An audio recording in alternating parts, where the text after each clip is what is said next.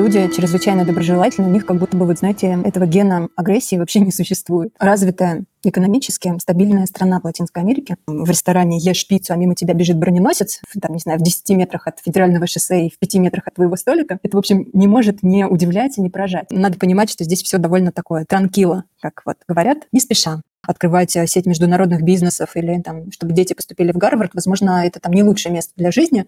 Вот, но если каких-то таких супер амбиций нету, а хочется просто какого-то спокойного жизнеописания, то, по-моему, это очень э, классная страна. Да, то есть с точки зрения открытия бизнеса здесь все довольно просто. Ну, то есть без какой-то супербюрократии, без каких-то гигантских э, талмудов бумаг. В целом очень, как сказать, на удивление все довольно шустро и четко работает.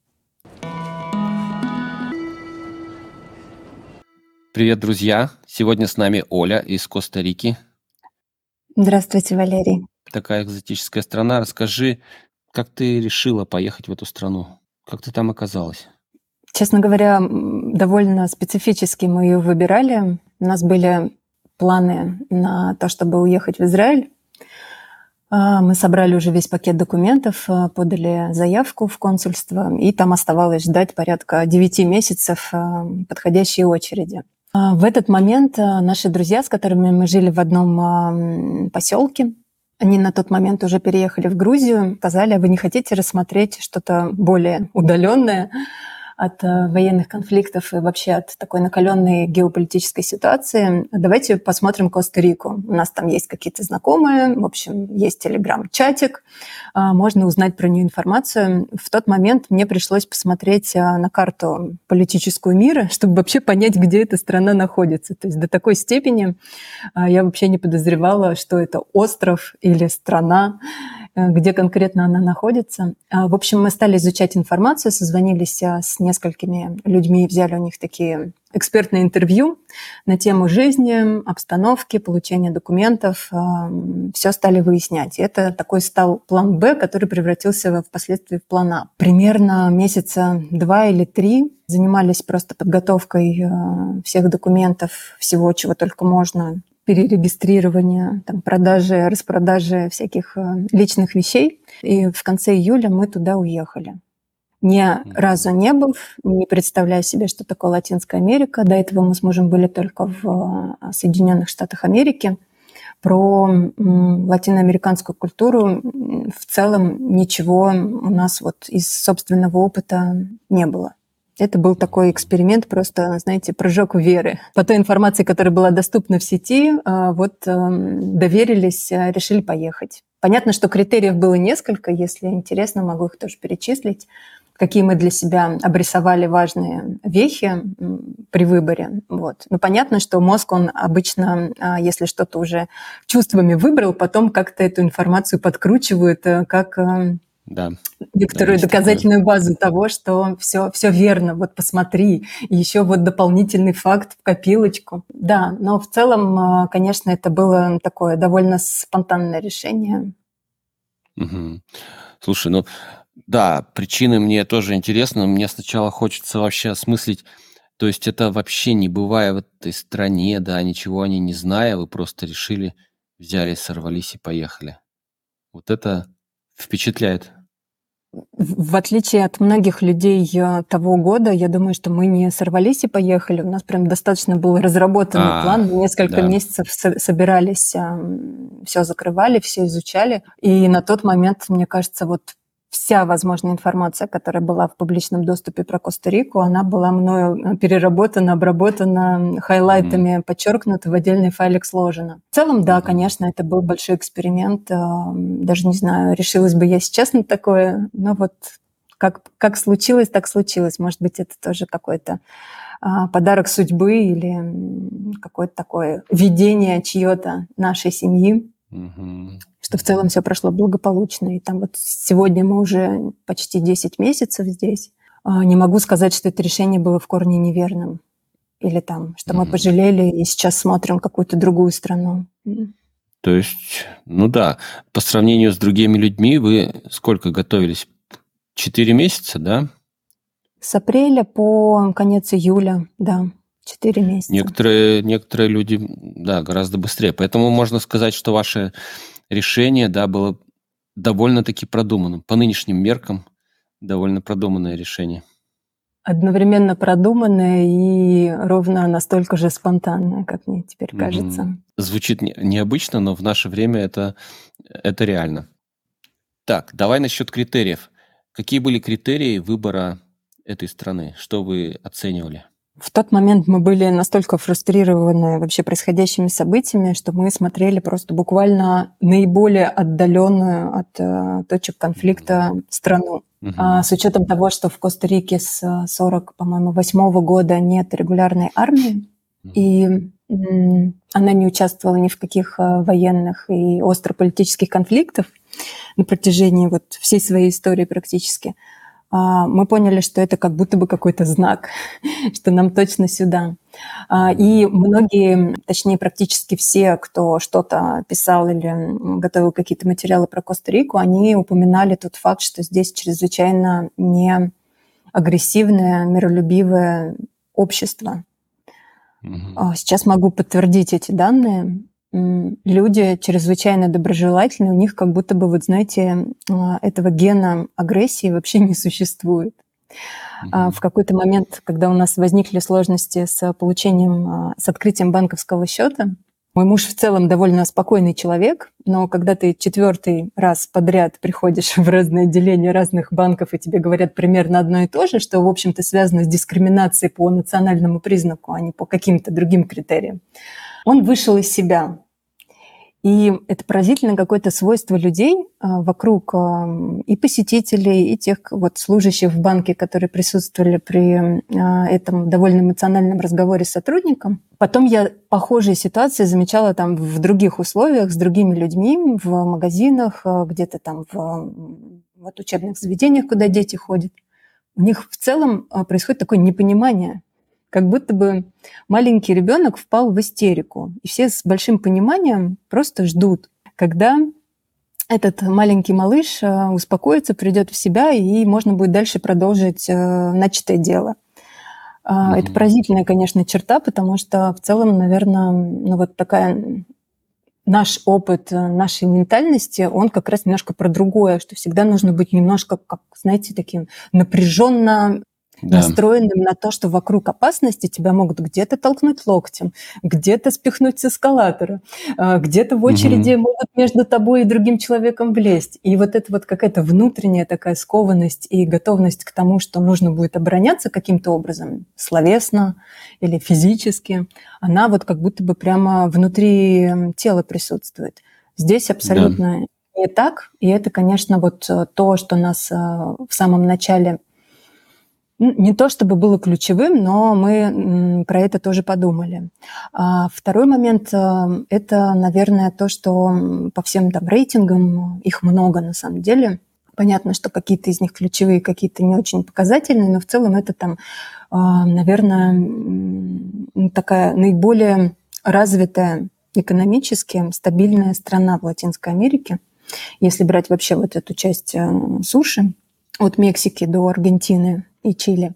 И а, здесь довольно а, развит туризм, он занимает чуть ли не 30% от всего ВВП. А, соответственно, было ощущение, что а, в связи с этим можно будет придумывать какие-то бизнесы, связанные с сервисами, вообще с а, оказанием услуг туризма, э, туристам, как-то это можно будет использовать в том числе для ну, там, развития каких-то собственных компетенций, потому что, конечно же, мы думали о том, кем мы будем здесь работать, э, где мы пригодимся. Вот, если, например, сравнивать с Аргентиной, где там средняя зарплата 200-300 долларов в месяц, при этом есть два а, курса доллара а, белый и не очень белый, а, то казалось, что оказаться в стране, в которой есть а, большой приток туристов а, из Штатов, по-моему, приезжают в Коста-Рику примерно столько же, сколько и в Мексику. То есть это наиболее часто посещаемая страна среди, там, например, американских либо канадских туристов.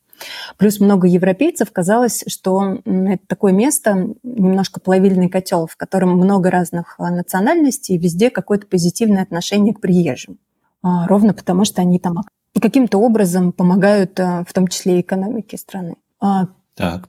Ну, еще вот таким важным аспектом для нас было это то, что дети смогут пойти в какие-то билингвальные школы, где есть не только испанский, но и английский. Угу. А, и в целом мы так вот э, размышляли о том, что дальше, чтобы у них как можно больше разных перспектив открывалось. Поэтому оказалось, что страна, в которой есть э, ну, два как минимум языка, широко употребляемых испанский и английский, она дает больше возможных перспектив для дальнейшего какого-то развития и выбора вообще. Да, это просто прекрасно. Особенно учитывая еще и русский, то получается ребенок будет с тремя языками, да? А, мы столкнулись с некоторыми а, проблемами. Нашей дочери 8 а, лет, она пошла здесь в первый класс с середины года, с середины года, потому что учебный год здесь почему-то начинается так же, как в Южном полушарии, с февраля месяца. И она пошла в середину первого класса, и примерно первые несколько месяцев она вообще не разговаривала примерно ни на каком языке, потому что испанский и английский у нее еще не были в ресурсе. Желание читать и писать по-русски у нее тоже в какой-то момент отвалилось. Мы просто отстали от нее в этот период времени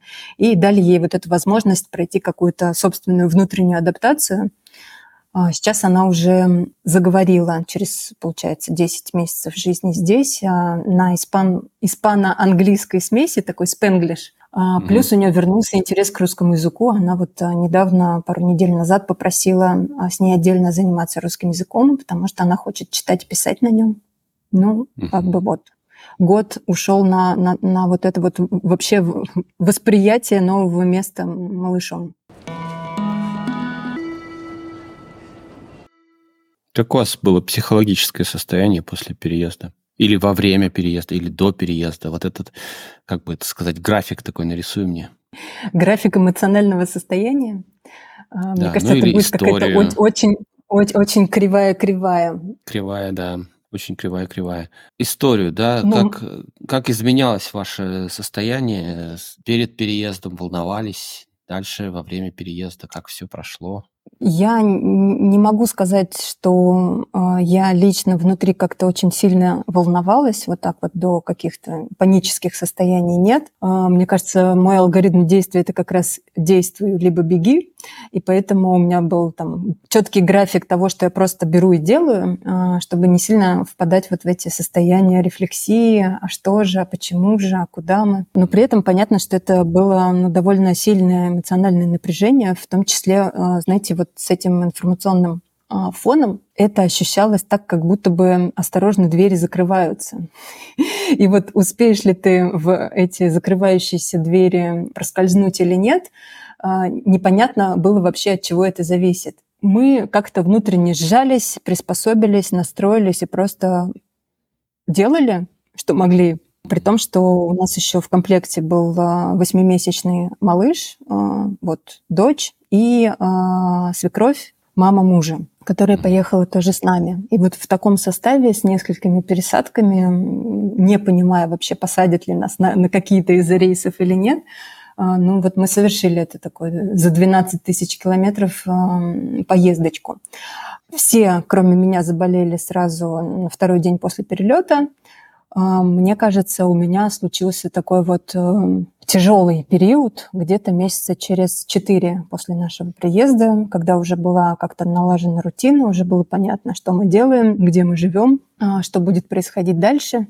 Я, видимо, как-то психологически себя отпустила, и вот в тот момент а, недели две или три мне было очень тяжело. А, в том числе, может быть, это было какое-то внутреннее такое, знаете, ощущение какой-то невозвратности, что ли вот, того, что, что это, да, действительно, это не, не на чуть-чуть, это а, всерьез, и дальше как-то нужно после ну, как бы вот закрытия этих базовых таких потребностей нужно что-то делать дальше.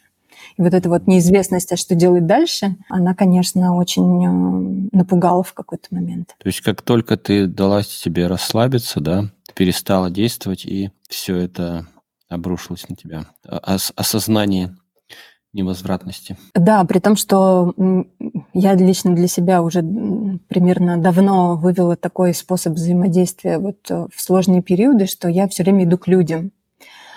А, я иду к людям, и мы как-то взаимно опыляясь, разговаривая на сложные темы, находим вот это ощущение, что вообще я не одна в своих сложностях, в своих а, каких-то странных ощущениях и страхах, что есть какое-то поддерживающее сообщество из людей в разных а, точках мира, в том числе там вот один из э, таких вот ресурсов был это просто созваниваться там с какой-то периодичностью раз в неделю, раз в две недели с людьми, которые также уехали, и обмениваться с ними вот этими своими сложностями. Это очень сильно помогло.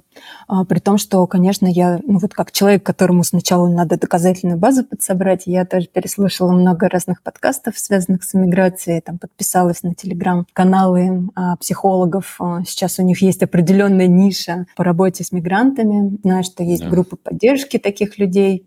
Знаю, что есть там какие-то встречи комьюнити. В целом а, вот здесь в Коста-Рике довольно большое количество людей сюда переехало, как выяснилось, что мы не одиноки в своих ощущениях. Вот, в общем, общение с а, людьми, а, которые пережили похожий опыт, оно очень сильно поддержало в какой-то момент. И ну, вот выстроило вот это ощущение, что да, просто сейчас такой период, надо его как-то прожить, не так сказать, не заметать под ковер, а продолжить дальше принять это в себе и делать что-то еще. Да, да, психологи именно так и советуют. У нас уже был психолог в гостях. А смотри, а ты говорила, что много людей переехало. А сколько людей? Есть какая-то статистика по Коста-Рике? Да, статистика есть приблизительная. Насколько я понимаю, что это данные там, того же посольства российского в Коста-Рике. А, примерно около пяти тысяч именно приехавших из России, мы не говорим русскоязычных, да, потому что их довольно сложно посчитать отдельно. Каким-то образом, у меня нет этих данных. Но вот именно из России говорят, что около пяти тысяч, при этом там в чатике, который активно а, живет и там все обмениваются всей возможной полезной информацией, состоит примерно около тысячи человек, таких вот активных людей, чаще всего переехавших там за последние условно 5-10 лет, потому что есть еще какая-то большая а, волна иммиграции, которая была в 80-е, в 90-е. То есть люди здесь уже живут 20-30 лет, они ассимилировались, возможно, у них нет даже телеграммы. Ну, то есть вот как-то с ними связь не, не, не такая понятная. А, но на вот а, страну из 5 миллионов человек из России всего лишь 5 тысяч, что в целом это очень небольшой процент а, приезжих. Да, ну страна, честно скажем, неочевидная, да, не, не сразу приходит в голову, что Коста-Рика – это страна интересная для эмиграции. Расскажи об этой стране. Что там? Какая она? Угу. Страна удивительная. А, здесь а, потрясающая природа, настолько великолепных лесов, джунглей, водопадов, двух побережий. Я даже не знаю, где вот еще есть такие места на карте мира. Я надеюсь, конечно, что я во все а, эти прекрасные места попаду. Но вот для нас это, конечно, был тоже большим плюсом в том, что здесь по-моему, половина из всех земель занимают национальные парки, которые охраняются не только государством, но и вообще есть какое-то понимание, что это важная вещь. Там как-то в школе тоже прививают некоторое такое бережное отношение к природе, к тому, что подарено. Здесь э, потрясающее биоразнообразие, при том, что понятно, что когда ты читаешь об этом в какой-нибудь там Википедии или смотришь э, научно-популярные передачи, это одна история, а, но когда ты просто сидишь там в ресторане, ешь пиццу, а мимо тебя бежит броненосец, в, там, не знаю, в 10 метрах от федерального шоссе и в 5 метрах от твоего столика, это, в общем, не может не удивлять и не поражать. И вот таких вот каких-то невообразимых животных, э, я их все время встречаю в каких-то очень странных местах. Ну, там, невзирая на то, что а, просто над домом каждый день пролетают попугаи, и там вот сынишка, которому буквально годик с небольшим, одно из первых слов его было, это вот э, то, как кричат попугаи. Это, конечно, очень странно, потому что можно сказать, что большинство животных, которых можно было встретить только в зоопарке, здесь вот они гуляют просто сами по себе. Если говорить про людей, то я вот уже упоминала, что это какие-то невероятно доброжелательные, спокойные и, ты знаешь, очень такие погруженные, не знаю, в себя, в свои собственные семейные какие-то вопросы. В целом ну, как сказать, довольно расслабленные и ни от кого ничего не требующие люди. Вот я даже не знаю, как это обозначить. То есть э, понятно, что а, есть какое-то количество, особенно там молодых людей, неравнодушных э, к тому, что происходит. Э, я там вот ходила на встречи сообщества, которое там занимается тем, чтобы как-то улучшать среду, планировать общественные места, защищать пляжи от загрязнения и каким-то образом влиять на хотя бы местном уровне на то, что происходит. Вот, но в целом то, что я заметила от обычных таких вот людей, это очень э, спокойные и, ну вот как я уже сказала, погруженные в свои какие-то собственные семейные вопросы люди. То есть они там любят отдыхать, любят в выходные ездить э, к океану. Это большие семьи, как правило.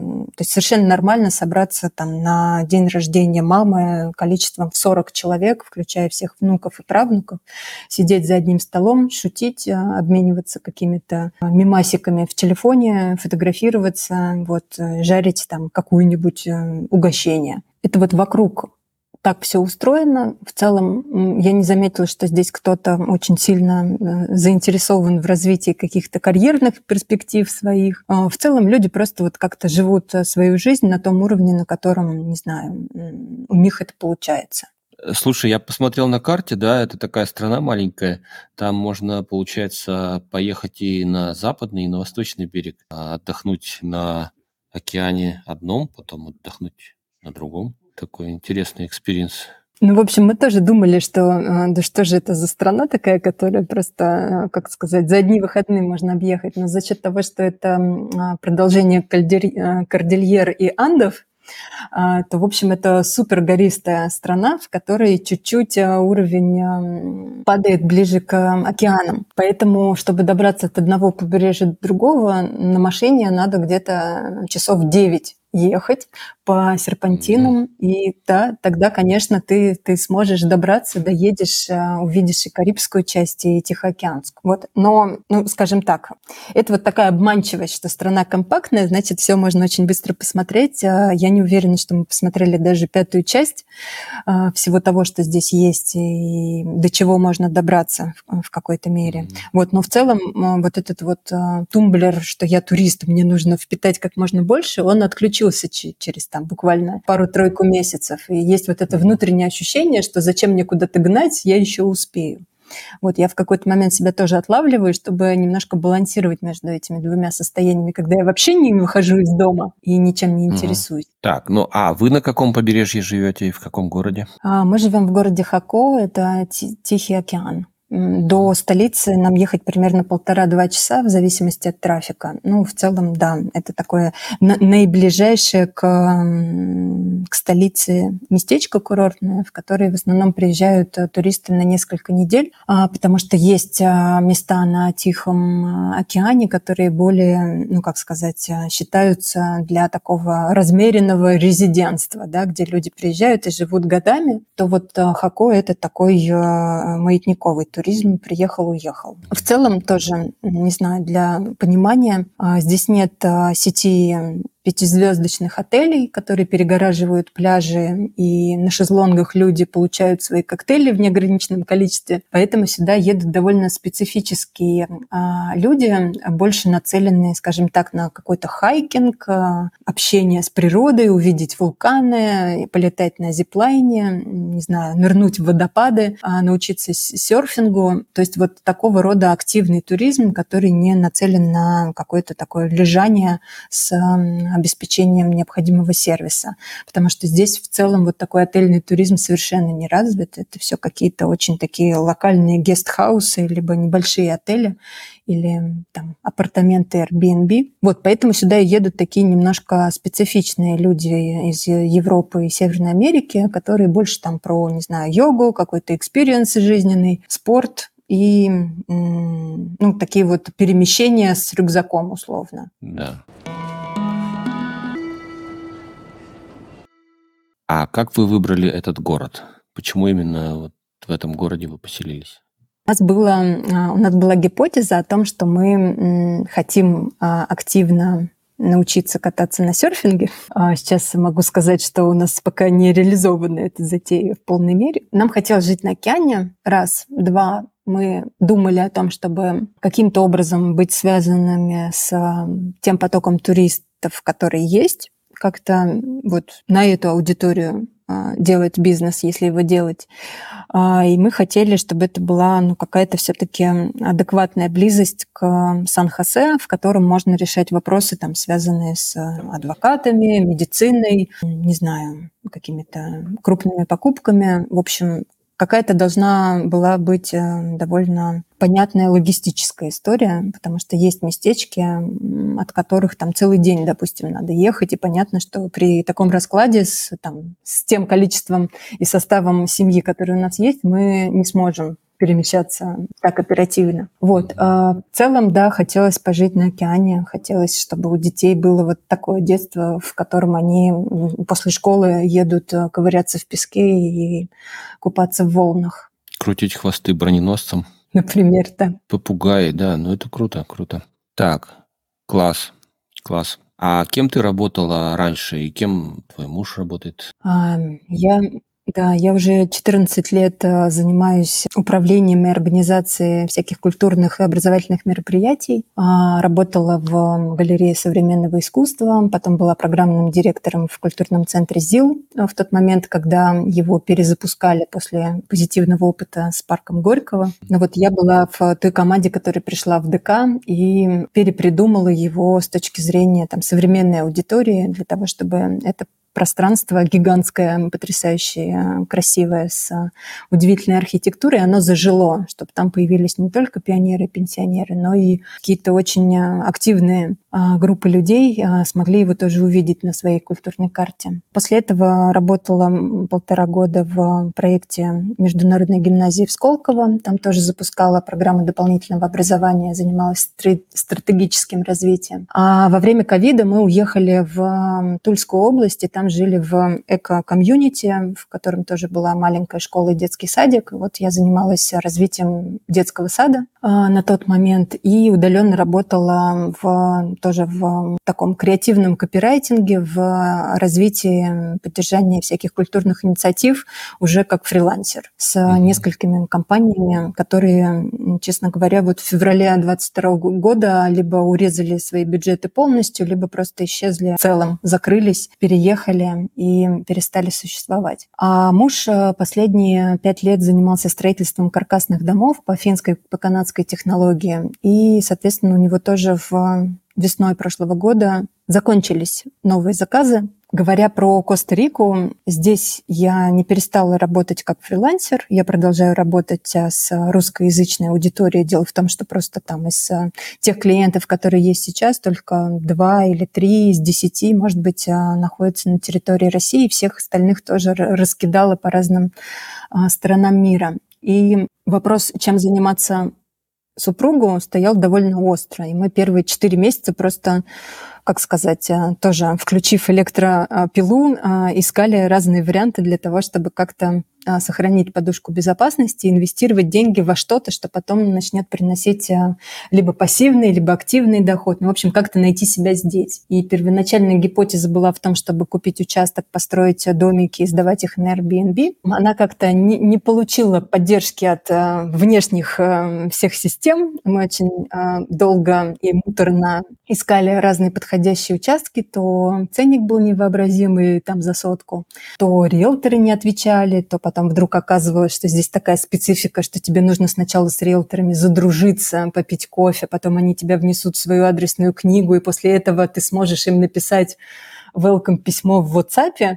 Это все довольно было не специфично для людей, которые приехали с такой быстро развивающейся экономикой, где все работает 24 на 7, и любую доставку можно заказать э, и через 15 минут получить, или там в течение mm-hmm. дня то вот здесь были такое какое-то внутреннее сопротивление среды. Мы почувствовали, поняли, что, возможно, это не наша идея, а потом, когда уже, ну, как бы начали считать э, наши расходы в месяц, мы просто поняли, что если мы сейчас вяжемся в такое вот строительство, то, возможно, э, мы, во-первых, э, потратим всю нашу подушку, А во-вторых, э, не факт, что тех денег, которые мы будем выручать из, э, ну, как бы с аренды этого жилья, нам вообще-то хватит просто даже для покрытия наших каких-то минимальных расходов. Вот. Mm-hmm. И тогда возникла идея с тем, чтобы делать что-то менее, как сказать, трудозатратное, без гигантских инвестиций на первом этапе. И вот пришла идея продавать и сдавать в аренду электроскутеры. Саша в декабре месяце в Китае заказал э, контейнер э, этих электроскутеров. И вот в середине марта они приплыли там тоже какая-то была очень интересная, как сказать. А, на глобус я теперь смотрю совсем по-другому, потому что просто вот наблюдая а, всех знакомых и коллег в разных частях света, я уже совершенно не удивляюсь, кто где может находиться. Вот примерно такими же путями плыл этот а, несчастный контейнер из Китая, но он все-таки доплыл. И вот в апреле месяце мы открыли в Хако, где мы живем, маленький просто, как сказать, микромагазинчик, которым продаем и сдаем в аренду вот эти электромотоциклы. Угу. Ну и как? Бизнес? развивается? Да, не могу сказать, э, не могу сказать, что это а, было самое удачное время для открытия магазина, но мы просто уже не могли ждать, потому что здесь есть а, два сезона в целом, сухой и влажный. И вот эм, во влажный сезон традиционно меньше туристов, соответственно, там пик приезда людей, он случится либо вот во время таких а, традиционных европейских каникул и отпусков в августе, а потом уже супер большой приезд людей случится ко Дню Благодарения и к рождественским каникулам. То есть люди в основном сюда приезжают а, большей частью зимой те, во всяком случае, на кого там наш продукт рассчитан, э, рассчитан они приезжают э, зимой. Вот, так что пока все, как сказать, в стадии запуска, 6 недель вот супруг ждал вывеску, пока ее распечатают. Ну и в целом надо понимать, что здесь все довольно такое транкило, как вот говорят, а, не спеша. На, на расслабоне то маньяна, как бы, да. Вот. И это тоже была такая довольно специфичная история, в которой нужно было себя как-то самоопределить, э, не знаю, в, как, в какой-то доле просто уповать на а, волю случая, в какой-то мере перестать требовать э, там, от людей каких-то вещей и, в общем, как-то больше пустить на, на самотек какие-то из процессов, потому что если суждено тебе поработать с этим адвокатом, то, наверное, как-то вы с ним встретитесь. От того, что ты там кого-то пушишь каждый день, а, вопрос не решался. Вот это довольно такая специфичная история. Мне было бы, конечно, интересно послушать еще мнение других людей, которые запускали какие-то из бизнесов в других странах Латинской Америки, насколько это вообще иллюстрирует в целом какие-то черты либо подходы именно в организации а, и управлении бизнесом. Ну вот, вот здесь такие условия, и как будто бы, честно говоря, уже ну, чуть более спокойно на все это дело реагируешь, просто знаешь, что то, что тебе дано, оно тебе будет дано, никуда от тебя не уйдет. Вот, mm-hmm. такое немножко философствование. Но в целом, да, пока сказать, что это супер успешное предприятие, которое вот уже само себя окупило, мы не можем. Ну, у нас вот буквально месяц исполнился, как вообще магазин был открыт, мы получили патент и смогли легально продавать тот продукт, а, который придумали.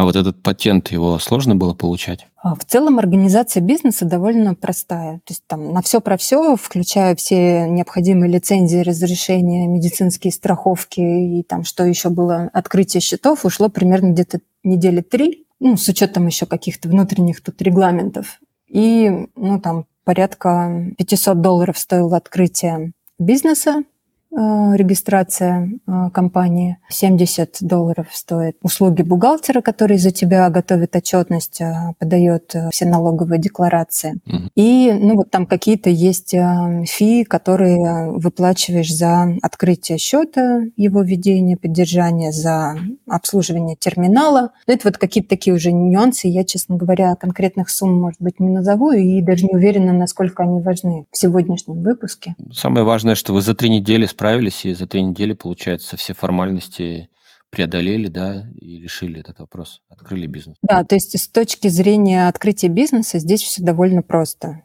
Ну, то есть без какой-то супербюрократии, без каких-то гигантских э, талмудов бумаг, э, в целом очень, как сказать, на удивление все довольно шустро и четко работает. Понятно. Не знаю, там интересно ли людям будет про налоги? Про налоги тоже интересно. А, да, вот расскажи, что там с налогами? На, на самом деле это сложно вести бизнес? На самом деле здесь вот два момента есть. Это люди, у которых удаленный источник доходов, да, и люди, которые работают здесь на территории Коста-Рики и уже внутри страны получают доходы. И говоря про то, что Коста-Рика не очень популярное направление среди релакантов и людей, которые работают удаленно, мне кажется, это большое упущение, потому что просто гигантский, невероятный плюс того, что существует, это то, что здесь нет э, налогов на входящие доходы. То есть если ты приезжаешь сюда работать, э, стране совершенно все равно, если это внешние источники, то как, кому и каким образом ты, ты выплачиваешь и сколько ты вообще получаешь. Единственное, что там нужно в при открытии счета каким-то образом а, обосновать, зачем тебе, например, какие-то лимиты, которые там выходят, например, за 5000 долларов в месяц. Если ты получаешь больше, это какая-то местная а, банковская карта, тогда тебе нужны будут какие-то документальные подтверждения, откуда деньги. Ну, я так понимаю, что это сильно связано как раз с теневой экономикой, да, там каким-то трафиком всяких разных а, непонятных веществ из Латинской Америки. Но в целом а, вот банки, они очень а, переживают на тему происхождения денег, поэтому любой чих нужно было показывать бумажку о происхождении этих средств. В том числе там договора о продаже квартиры, машины, ну вот какие-то такие там вещи, связанные с тем, что ты там, получаешь по какому-то Э, договору гонорар, и вот он. Это нужно было подтверждать. Говоря про внутреннюю историю, то получается, что есть э, доход, э, есть налог, он прогрессивный, он зависит тоже от, от суммы как бы входящей. Вот. Но вот на наш бизнес у нас получается 13% подоходный налог и столько же процентов НДС он включен как бы в стоимость, точнее, часто его здесь же, как в Америке, не показывают, а потом ты на, на кассе в кассовом чеке обнаруживаешь, что, оказывается, там а, твоя порция пиццы не стоила 2,99, а стоила там 3,95, потому что еще налог не, не вписали как бы в ценник. Вот это немножко такая напрягающая история, непривычная, потому что все немножко а, выходит дороже, чем было написано. Вот. Но в целом вот этот вот налог ИВУ, он на 13%, он со всех товаров идет. Это вот то, что знаю я. Понятно. По налогам так. А так, продолжая тему бюрократии. Угу. А вот как вы легализовались? Как э, оформляются документы для иностранца в Коста-Рике? Насколько это угу. сложно? И как долго можно а, жить? Здесь, угу. а, вообще въезд туристу от 30 до 90 дней когда мы въезжали, еще был лимит в 90 дней. После истечения этого периода ты как турист обязан выехать и въехать. И поэтому существует такой one-day туризм в Панаму и в соседнюю Никарагуа, когда на одном автобусе ты выезжаешь, э, проезжаешь как бы круговой перекресток, и на этом же автобусе заезжаешь обратно в свое же государство в течение буквально одного часа. Вот так люди делают. Э, плюс есть возможность э, получить намат-визу. Она выдается в течение месяца, если у тебя есть подтвержденный источник внешних доходов, который там составляет не менее, по-моему, трех тысяч долларов на одного человека или 4 или четыре с половиной. Сейчас вот лучше уточнить эти условия. Там, в том же чатике вся, вся эта информация есть. 4 а или четыре с половиной тысячи долларов в месяц на семью. Но при этом не очень им как я поняла, важно, какое количество членов в твоей семье. Три, два или десять у тебя э, иждивенцев. Вот просто есть вот эта установленная сумма. При том, что она тоже, этот э, тип визы, его ввели буквально вот-вот, и там в сентябре, когда люди получали эту номадскую визу, они были буквально первыми, кто вообще по этой программе пошел. Она дается на год э, с правом продления. То есть потом дополнительно отправляешь туда документы о том, что твой статус, твой источник дохода не поменялся, не уменьшился, и легально пребываешь в этом статусе. А помимо номадской визы и туристического статуса есть еще возможность а, получения ВНЖ, там несколько есть разных условий. Самые популярные, наверное, тоже за последний год это если у тебя рождается ребенок на территории Коста-Рики, то он автоматически становится гражданином этой страны, получает гражданство, а ты с ним воссоединяешься в течение там, одного или двух лет то есть на основании того, что у тебя есть ребенок, гражданин страны, у тебя сразу э, подключается автоматический статус временного вида на жительство, который ты через два года можешь перевести в ПМЖ и получить гражданство. Насколько я знаю, вот нужно прожить на территории страны в легальном статусе не менее пяти лет, после которых ты тоже можешь а, пройти процесс натурализации, сдать экзамены по испанскому на знание истории Коста-Рики и получить уже паспорт а, гражданина этой страны. Помимо вот такого а, воссоединения с детьми, которые здесь родились, действительно довольно большое количество беременных приехало, конечно, не такое, как в Аргентине, но тем не менее такой как бы вид иммиграции, он прямо, как сказать, был активно задействован вот в последний год. Судя по тому количеству девушек, которых я знаю, знаю, кто здесь родил. Есть еще возможность а, по инвестициям получить а, вид на жительство. Не менее, по-моему, 100 тысяч долларов нужно инвестировать в местную экономику. Купить землю, купить участок, можно купить бизнес. Ну, то есть там нет каких-то ограничений на тип деятельности. Хочешь э, кофейную ферму купи, хочешь купи, не знаю, а, домики сдавай в аренду. Вот главное эту сумму показать. Дается временный вид на жительство. И э, есть еще менее популярные способы. Это по какому-то студенческому статусу. Если дети, например, учатся, то вся семья такого ребенка, допустим, он идет там, в 10 класс в частную школу или в какой-то колледж поступает, и на основании его студенческой визы вся семья как как сопровождающий может тоже получить э, временный вид на жительство. В целом не могу сказать, что это довольно сложная какая-то система. А, мне кажется, здесь а, люди довольно лояльно относятся к тому, чтобы приезжало как можно больше людей из разных стран. Печально то, что здесь а, гигантское количество беженцев из Венесуэлы и Никарагуа, что связано там с экономической ситуацией в этих странах. И Никарагуа, она вообще граничит с Коста-Рикой, поэтому ну вот насколько я успела понять, туристы или люди, которые сюда приезжают с каким-то, как сказать, не, нельзя сказать, что у них трудовая либо экономическая миграция, к ним как-то очень позитивно относятся, потому что а, понимают, что, скорее всего, эти люди будут пользоваться сервисами, услугами и как-то инвестировать так или иначе в экономику, нежели, наоборот, садиться на пособие и каким-то образом а, пользоваться льготами этого государства, которых, насколько я поняла, вообще не очень много. Вот, поэтому, ну, вот такой вариант. А, смотри, ну а как в целом ощущение от этой страны? Я понял так, что ты не жалеешь об этом решении, да, оно было правильным, но в целом, что там, природа, кухня, э, кино, музыка, архитектура?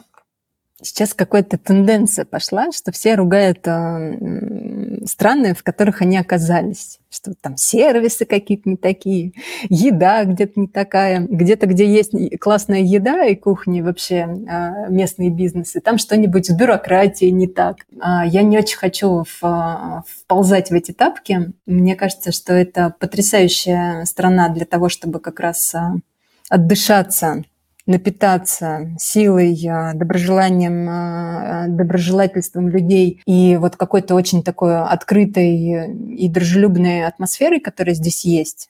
Это как, знаете, как в санаторий приехать на восстановление.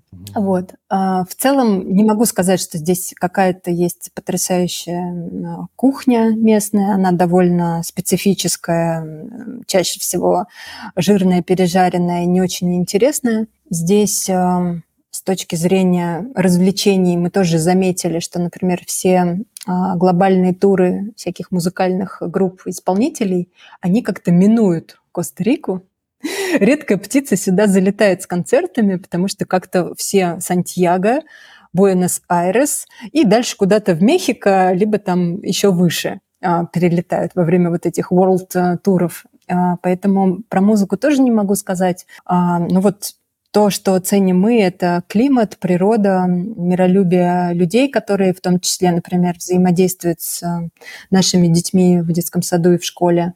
Это потрясающе. То есть то гуманное образование, которое мы там по крупицам собирали э, в России, а, заходя во всякие очень альтернативные семейные проекты для того, чтобы получить вот такую какую-то поддержку, ненасильственное общение, а, какое-то уважение к а, ребенку как к маленькому взрослому – здесь она просто повсеместно, ну, как бы никого не надо дополнительно учить э, какому-то адекватному отношению к детям. А, вот, все их очень любят, э, все, ну, первое время мы вот прилетали в Стамбул, э, еще там мы поняли, что это как-то удивительно, почему все пытаются за щечку малыша там потрепать, сказать пару ласковых, что-нибудь рассмешить кого-то из детей, то Здесь мы уже приехали такие немножко подготовленные к тому, что так будет. Ну и да, действительно, правда, на, на улицах везде какая-то взаимопомощь, поддержка. Есть вот это ощущение, что ты там выезжаешь на машине, и вы просто на улице друг другу из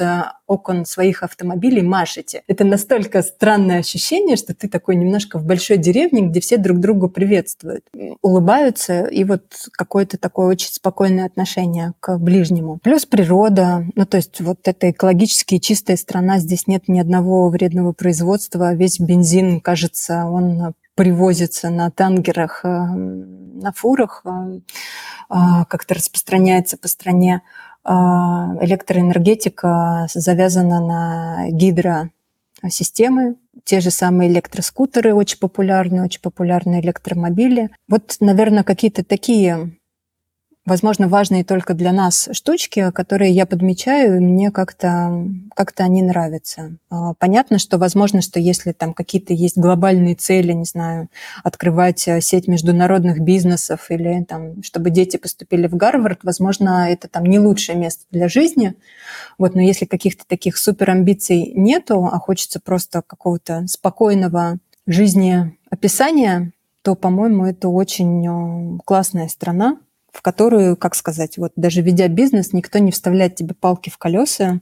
А, мужу позвонили там через день после того, как он зарегистрировал свою компанию, сказали, что ну, завтра придет инспектор, готовься ну, как бы в понимании э, россиянина завтра придет инспектор, готовься, не предвещает вообще ничего хорошего. Пришел какой-то на следующий день а, дядечка милый в кепочке, улыбался в 32 зуба, пожал на улице э, мужу руку, э, поздравил его с открытием, даже заглядывать не стал внутрь. Ну, то есть как бы что это вообще такое, где это такое видано? Вот какие-то такие случаи именно какого-то человеческого взаимодействия, они очень вселяют много поддержки, удивления и каждый раз а, радуют. Потому что вот эта способность автоматически вжиматься в кресло, когда видишь полицейский патруль, она, вот я не знаю, через сколько э, лет жизни она перестанет э, быть настолько укорененной внутри тела где-то, вот просто на подсознательном, что нужно, нужно как-то особым образом себя вести, смотреть или, наоборот, не смотреть на этих полицейских. А они просто такие на чили, хай, комо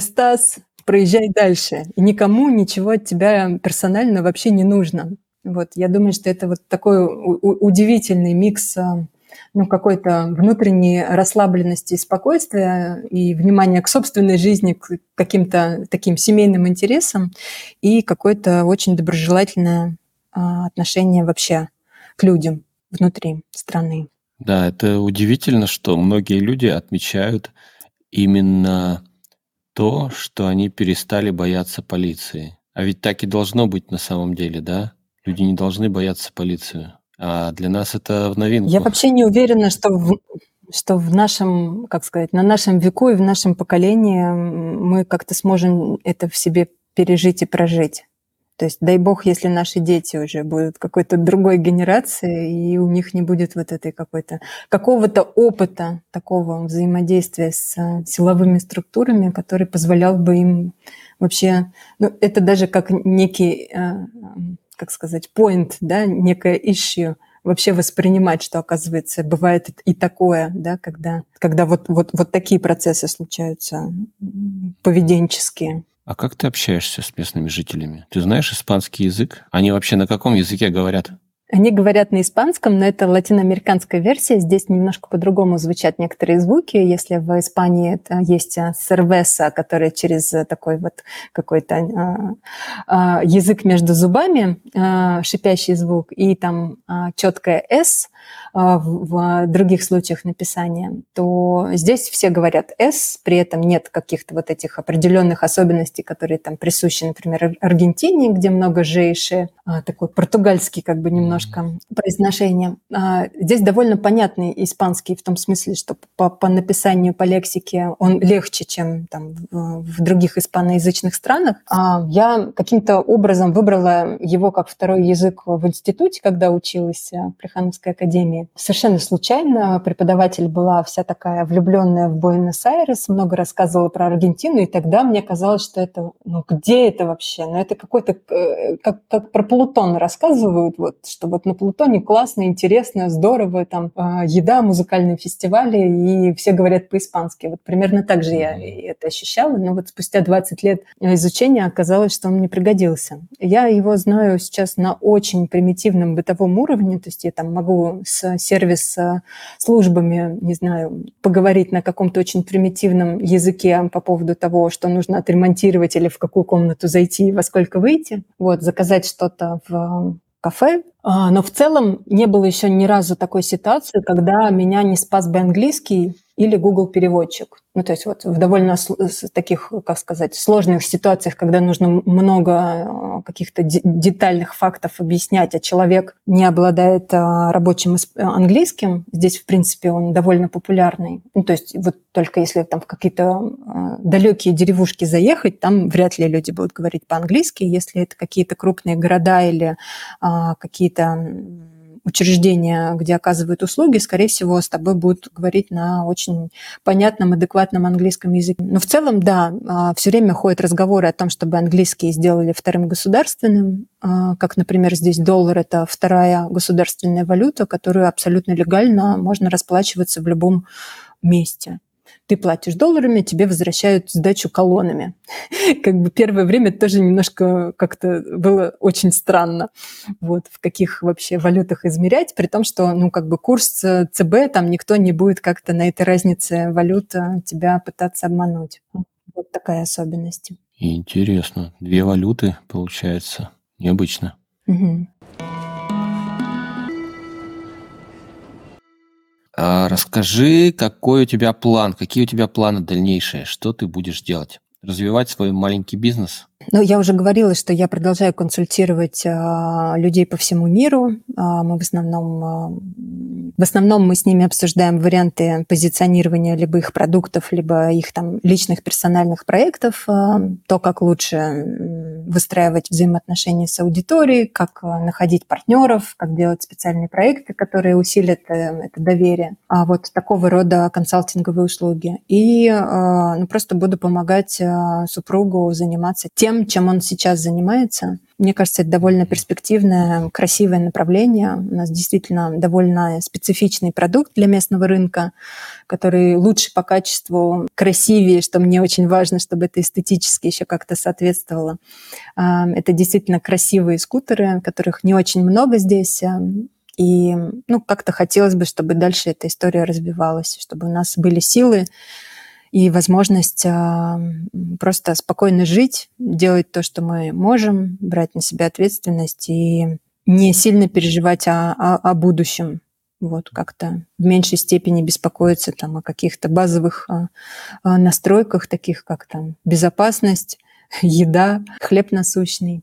Получается, что бизнес у вас разделен, да? Муж занимается магазином, а ты занимаешься своим маркетинговым консалтингом. Да, да, все верно.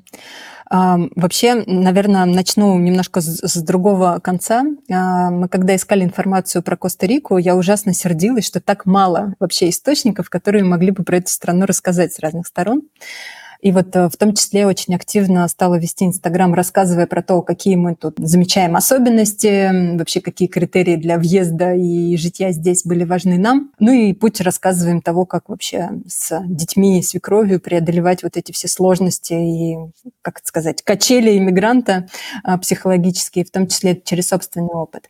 И там же в Инстаграме много рассказываю про то, чем могу быть полезна чем могу поделиться? Вот своим опытом организации запуска разных культурно-образовательных проектов, а, в том числе там последние четыре года у меня больше, большая была ориентация на работу с текстами, на работу с позиционированием, на выстраивание сообществ, аудитории а, лояльной. Этому и учу людей, которые приходят. Приходят как маленькие локальные бренды и бизнесы, так и просто индивидуальные блогеры, которым важно найти для себя вот эту аргументацию, зачем я вообще что-то буду рассказывать, кому моя жизнь интересна, и дальше мы раскапываем, раскручиваем этот клубочек, и оказывается, что вообще-то интересно, и это действительно достойно делиться своим опытом, своими ощущениями, своими мыслями с другими людьми. Вот это необычайно может и поддерживать, и давать какую-то опору другим людям, которые тоже ищут и информацию, и хотят как-то выстраивать собственные бизнесы. Да, тоже красиво, красивый бизнес, да, помогаешь людям. Спасибо, да. А как, угу. как люди объединяются в Коста-Рике? То есть есть какой-то телеграм-канал, да, или есть и офлайновые события? Вы собираетесь как-то вместе устраиваете метапы? Основной как бы источник э, вообще всей информации э, – это большой телеграм-канал Коста-Рика по-русски, Собственно, мы там тоже находили ответы на все свои вопросы, находили людей, с которыми выходили дальше на интервью и как-то их пытали а, частным образом, что, как устроена жизнь.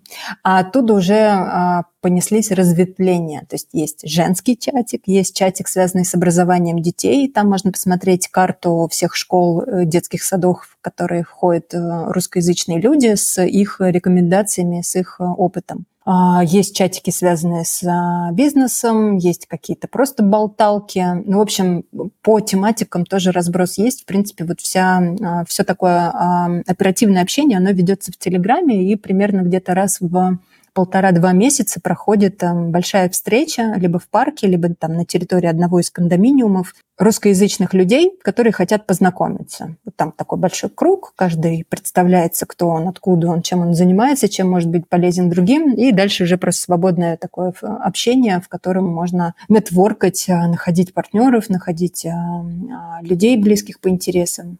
Вот как бы так. На эти встречи примерно костяк один и тот же приезжает, но плюс-минус обычно приезжают все новенькие, которые там последний месяц переехали. И плюс-минус как-то появляются новые люди из тех, что здесь уже живут очень долго. Вот такое. Не сказать, что это всегда а, один и тот же набор людей, это всегда какие-то плюс-минус разные. Доезжают а, на эти встречи семьи. Ну смотри, вот, а, допустим, среднестатистический айтишник Василий он послушал наш подкаст и решил, все, Коста-Рика, хочу туда. Какие у него дальнейшие шаги? Что он должен сделать? Честно говоря, на прошлой неделе общалась а, с таким айтишником Василием, который э, занимается IT, для больших заказчиков, которые находятся в США, и они просто из э, России сюда перевезли офис. Mm. Рассматривали, как он объяснял, разные варианты, разные страны. Азия не подошла по как раз моментам, связанным с легализацией и бизнеса, и вообще с получением хоть какого-нибудь ВНЖ. Это ну, как бы не, невозможно на, на, на территории а, Юго-Восточной Азии сделать. А, смотрели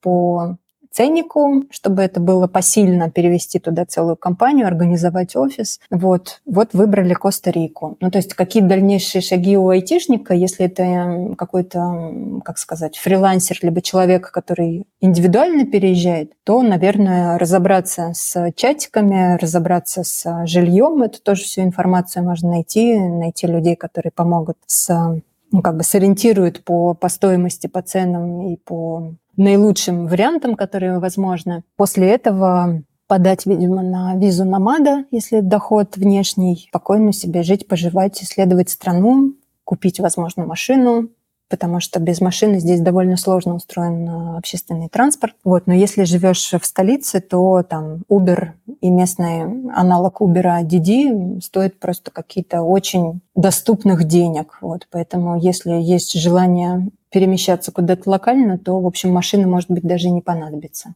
В целом э, сюда, если говорить про айтишников, у которых, наверное, есть какие-то выходные дни, каникулы и отпуска, то очень классно слетать, наверное, будет в какие-нибудь соседние страны, вроде Кубы, Ямайки, Гватемала очень красивая, в Мексику многие ездят на выходные праздники Класс. посмотреть. Колумбия не так далеко. Здесь есть местные лоу-кост компании латиноамериканские. За очень понятные деньги можно увидеть потрясающие красивые страны, в которых, возможно, никогда бы и не оказался, если бы не оказался на Коста-Рике. Вот это наш такой следующий пункт э, программы. Мы бы очень хотели немножко попутешествовать. Находясь здесь, немножко обидно, что мы пока не настолько мобильны с учетом открытия бизнеса и всех наших э, не очень, как сказать, великорослых детей. Это все превращается в какой-то стресс-фактор. Вот хотелось бы чуть-чуть, чтобы все стабилизировалось, дети немножко выросли, и можно было уже как-то попутешествовать. Да, классный план, отличный план. Друзья, с нами сегодня была Оля из Коста-Рики. Она рассказала нам о жизни в этой таинственной, далекой стране. А, я надеюсь, что у вас все будет хорошо, Оля, что бизнес у вас пойдет в гору. Все ссылки на упомянутые ресурсы мы разместим в подписи к подкасту. Успехов тебе, Оля. Большое спасибо. Большое спасибо за приглашение. А успехов вашему проекту и чтобы больше было интересных новых а, стран и опытов. Спасибо. Пока. Пока.